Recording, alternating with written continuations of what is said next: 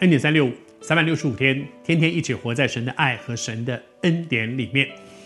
从今天开始，我们要进入到荣进耶路撒冷。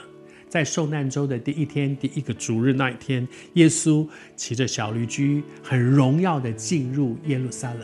耶稣骑着小驴驹。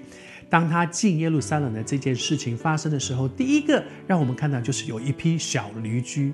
这匹小驴驹真的好有福气哦，在圣经里面他这样讲的哈，耶稣打发他两个门徒去说：“你们先在前面去，你们到你们到前面那个省，你们去到对面的村子里面去，你们一定会看到有一批驴驹拴在那里，然后呢，还有其他的驴驹跟他在一起，你们就把它解开，牵到我这里来。”不知道那个小驴駒当时的感觉是怎么样？是我们现在来看，大概创世以来所有的这些有气息的人、动物，各式各样这些神所创造的最有福气的，应该就是这匹驴子吧？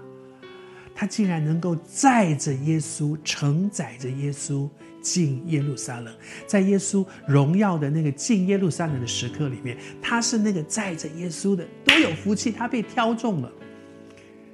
可是也有的时候，可能不知道，哎呀，他当然搞不清楚，他也不知道是谁，谁要他要去载谁，他就被牵来了。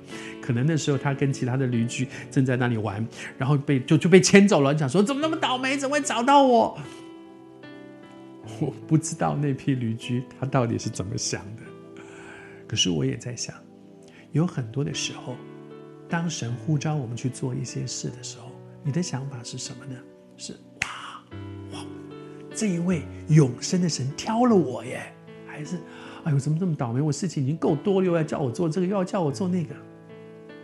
我求主帮助我们，给我们一个心，我们里面有一个心，说主啊，每一个可以服侍都是一个恩典。我很喜欢有一首诗歌叫做《我要用你》，那首诗歌里面说，将来有一天在荣耀的新天新地里面，与主一同作王，你就知道。服侍主是恩典。这批小驴駒，当时他可能搞不清楚状况，莫名其妙的就被拉去了。他可能很开心，也可能他觉得蛮倒霉的。但是今天我们来看，哇，你真的搞不清楚状况，你知道你做的是多荣耀的一件事啊！但是但愿今天，也许主呼召你去服侍一个人。但是你记得吗？耶稣说：“你坐在一个小子的身上，就是坐在主的身上。你知道神呼召你的，不只去服侍那个人，是服侍主。哎，你知道，你去承担一个侍奉，一个职务，你知道那是神从这么多人当中主挑中了你。求主帮助我们有一个喜乐的心，因为服侍主是恩典。”